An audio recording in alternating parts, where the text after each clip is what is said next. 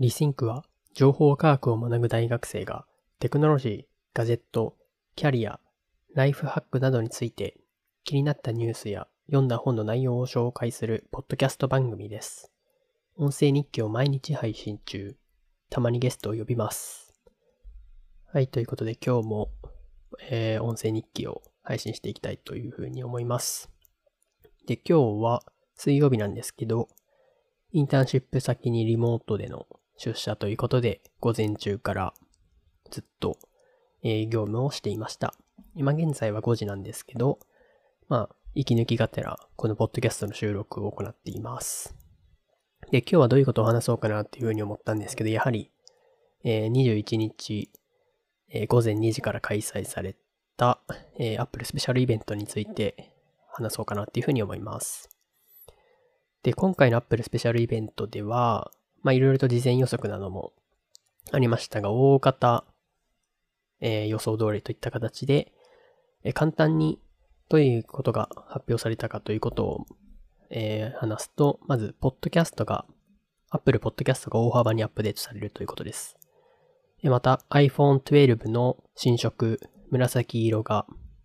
えー、登場したということと、あと新しいデバイスとして AirTag というものが発表されました。エアトグというのは、まあ、ご存知の方も多いかと思うんですが、えー、例えば Apple のアプリで Find Me みたいっていう、確かそういう名前のアプリがあったと思うんですけど、それは自分の Apple デバイスがどこにあるかっていうものの、ものを GPS を通じて、まあ、どこにあるかっていうことを、えー、すぐ知ることができるようなアプリなんですけど、まあそういう GPS 機能を持ったタグを例えば自分の鍵などに取り付ければ、まあ、それがアプリを通じてどこにあるのかっていうものをすぐわかりやすく、えー、見つけることができるというので、まあ、やはり Apple らしく UI がとてもわかりやすくてシンプルで、えー、音をな、そのエアタグから音を発して家のどこにあるのかというような、まあ、近距離で物を探すときにももちろん使えますし、また、まあ、物を忘れてしまったときでも、広範囲にわたって GPS を通じてどこにあるのかっていうものをすぐわかるようになっているというのが、まあ売りらしいですね。まあ個人的には結構コストが安かったので買ってもいいのかな、買ってみてもいいのかなっていうふうに思ったんですが、まあ最近は特に外出する予定もあまりなく、えー、自分が取り付けるものは何かなっていうことを考えたんですけど、まあ特にないのかなっていうことを思ったので、とりあえずは今回は別に買わなくていいのかなっていうことを思っています。えー、また Apple TV Plus が、えーえー、アップデートされたというこれことで、特に Apple TV のコントローラーが、ハードウェアが、えー、大きく、まあ、変わったということで、より使いやすくなったなということを思っています。自分は Apple TV の、えー、ハードウェアを持ってはいないんですけど、まあ、特に Apple TV のオリジナルコンテンツを視聴するということもなく、えー、個人的には Netflix や Amazon プライムなので十分なのかなっていうことを思っているので、まあ今後もとりあえずはまだ買わなくていいのかなっていうことを思っています。えー、また、今回の、えー、目玉のうちの一つである iMac の、えー、リニューアルですね。で、今回は、えー、I、まあ、M1 チップ搭載の iMac が搭載されたということで、従来のものよりも見た目が大きく変,、えー、変わっており、とても薄型で、本当に iPad みたいな見た目をしているなっていう印象を受けました。またこういったコロナの時代にあって、オンラインミーティングなどの機会が増えたということで、カメラ機能であったりマイク機能というものに、えー、ものの機能をとても、えー、向上させていることで、ことということで、えー、良いアップデートなのかなっていうふうに思っています。また、それに伴ってマジックキーボードも新しいものが、えー、発表されて、個人的にはタッチ ID が搭載されているマジックキーボードはとても良いなっていうふうに思いました。えー、今自分は MacBook Pro 16インチを、えー、メインのコンピューターとして用いていて、それをデスクトッえー、モニター2枚に、2台に接続して、いつも、えー、利用していて、キーボードは、えー、従来のマジックキーボードを利用しています。まあ、なんですけど、まあ、やはりタッチ ID をはやはり便利なので使いたいなというふうに思っているものの、えー、タッチ ID を使いたいとなると、MacBook Pro の、えー、タッチ ID に手を伸ばさなくてはいけないということで、まあ、そこが確かに面倒だったなっていうふうには思うんですけど、それがマジックキーボードに搭載されるとなると、え、そこら辺もの UI が向上されるので、UX が向上されるのでとても良いなっていうふうに思いましたので、これは、まあ、余裕があれば買ってもいいのかなっていうことを思っているんですけど、最近実は、えー、メカニカルキーボードをポチりまして、え、もうすぐ多分家に届くと思うんですけど、それを待っている段階なので、まあとりあえずはそれを利用してから、また考えたいなっていうふうに思っています。また、今回の目玉の最後として iPad Pro が発表されました。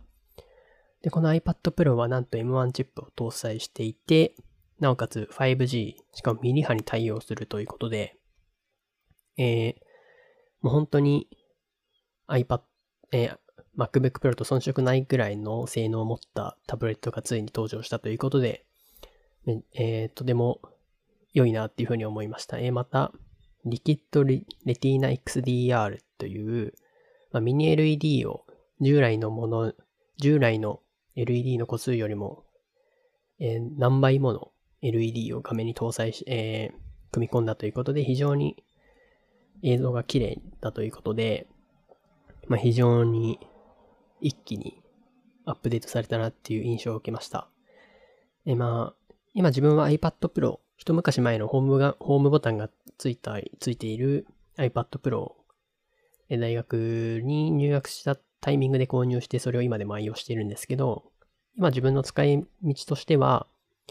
大学の授業を受けるときのノートを取ったりだとか、あとは論文を読むときに PDF を取り込んで、それにマーカーをつけるなどして読んだりだとか、あとはまあ、電子書籍であったりだとか、あとは YouTube、Netflix、Amazon プライムなどの動画が必要なので、なのです。で、えー、今の自分の iPad、用いてる iPad Pro でも非常に、まあ特に問題はなく、えー、性能に関して不満を持つことはないので、今回のとてもスペックの良い iPad Pro は個人的にはオーバースペックなのかなっていうことを思ってしまっているので、まあ、えー、これも特には今すぐ必要になるわけではないので、特に買うことはないのかなっていうことを思いましたね。まあ、iPad Pro を用いて何かクリエイティブなことをするという人は、どういう人がいるのか、例えばイラストレーターの方なんかは、まあ、用いる、愛用するのかなっていうことを思うんですけど、まあ、ディベロッパー、エンジニアはやはり、プログラミング環境を、コードを書く環境が必要になってくるので、まあ、例えば X コードでやったりが動かないと、まあ iPad Pro を開発環境として用いるのは厳しいのかなっていうことを思ったりするので、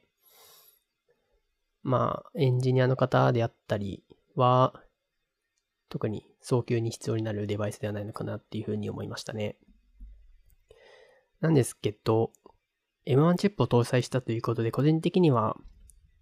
MacOS モードみたいなものが搭載されれば、ついに、え、画面に触れることができる MacBook Pro がみたいな形で利用することができるのかなっていうことを思ったので、まあ、将来的にはそういうような、えー、つい、えー、MacBook Pro と iPad Pro の垣根が、境界がなくなるようなデバイスとして、どんどんとその境界が薄れていくのかなってことを思ったりもしました。はい。で、個人的に、えー、Apple スペシャルイベントで特に今回話したいなと思ったことは、やはりポッドキャストに関してですね。まあ今自分もこういう風な形で、ポッドキャストの配信をしているので、まあそういうような立場から、いろいろとアップデートされたということは、とても関心のあることでした。ポッドキャストが今後どういう風になっていくかなんですけど、まず、えー、ポッドキャストから、ポッドキャストで有料コンテンツを配信できるようになるということですね。まあ、いわゆる、まあ、サブスクリプションっていうんですかね。というような形式で、えコンテンツを配信していくことが可能になるようです。具体的に言うと、サブスクリプションの価格は、クリエイターが、え独自で月額などを設定できるものの、毎年だいたい20ドルぐらい、19ドル99セントをアップルに支払うと同時に、クリエイターの初年度サブスクの売り上げの30%、えー、その後の2年目以降の15%をアップルが取るということで、えー、サブスクをアップルのポッドキャスト上でも取り入れることができるという点で、まあ、クリエイターがよりマネタイズができやすいような環境にな、を目指しているのかなっていうことを思いました。現段階では、えー、ポッドキャストのエピソード内に広告を挿入するアドインサーションなどは考えていないそうです。まあ、より正確に言うと、え個人で、えー、獲得した広告などは、それをの全てを100%を自分に還元できるというような形らしいです。で今さっき自分もちょっと試しに利用してみたんですけど、利用してみたんですけど、Apple Podcast Connect というようなサービスを持って、そこでプログラムに参加すれば、こういうようなサブスクを行うことができるみたいなんですが、その他にも様々なツールを提供してくれるということで、例えば、えー、アナリティクスで、アナリティクスをより細かく見ることができるようなダッシュボードなどを提供するといったことが考えられているみたいですね。ということで、まあ、このプログラムには参加しないにしろ、Apple Podcast Connect のサービスを利用すると、Apple Podcast 内での番組の、えー、検索性が高まるということなので、とりあえずは登録をしてみたというところです。えついに Apple Podcast でも、えー、マネタイズが、えー、プラットフォーム上で可能になるということで、個人的には大きなえー、アップデートだったかなっていうふうに思っています。で自分はそもそも、ポッドキャストを利用し始めたのは中学生ぐらいの時で、で、その時初めて自分の Apple 製品である iPad Nano を、えー、両親に買ってもらいました。で、iPad Nano は、えー、とても小さい iPod のようなもので、音楽を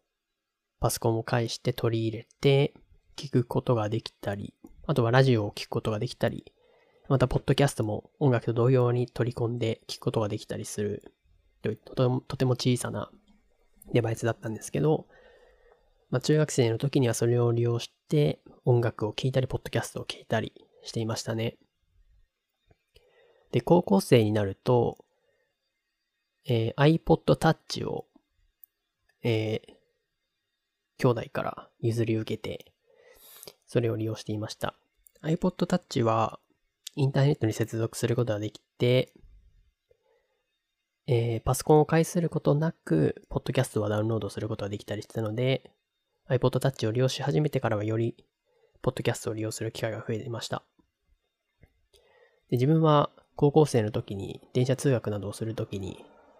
まあ iPod Touch は Wi-Fi 環境がないとネットに接続できないんですが、まあ、あらかじめポッドキャストなどはダウンロードしておけば聞くことができるっていうことで、えー、頻繁にエピソードエピソードをダウンロードして聞いていたりしました。まあそういった形で、個人的には割と昔から愛用していたプラットフォームであるので、まあこのような形で、えー、ついにフリーインターネットの象徴であったと思われていたポッドキャストもついに、そういったマネタイズができる環境となったということで、若干の寂しさはありつつも、今はこうして配信者側、配信者として、えー、参加しているプラットフォームでこのようなアップデートがあったというのはより、えー、社会の関心も高まって利用者が増えるのかなっていうことを考えて、これは良いことかなっていうふうに思っていたりします。今もこうして収録していって思うんですけど、やはり音声というのは動画と比べて編集コストも、えー、少ないですし、気軽に配信しやすいなってことを思っているので、まあ、今後は聞く人が増えることに伴って、どんどんと配信するという方も増えるのかなっていうことを思っています。まあ、これは YouTube も、YouTube と重なることがあるのかなっていうことを思うんですけど、まあやはり最初は見る人がどんどんと増えていきながら、それに伴って配信していく人も後追いで増えていくというような構造になるのかなってことを思っているので、まあ、ポッドキャストも今後どんどんと盛り上がっていければ楽しいかなっていうことを思っています。えー、ということで、今後ますます盛り上がるであろうポッドキャストを今後自分も音声日記という形で継続していきたいなっていうふうに思うので、き続き、えー、聞いていただければなっていうふうに思います。はい。で、この後実は、あるオンラインイベントに参加する予定なので、とりあえずは今日はこの辺にしようかなっていうふうに思います。ではまた明日、よろしければ、チャンネルを登録していただいて、えー、毎日の隙間時間に聞いていただければなっていうふうに思います。では今日も最後までご視聴いただきありがとうございました。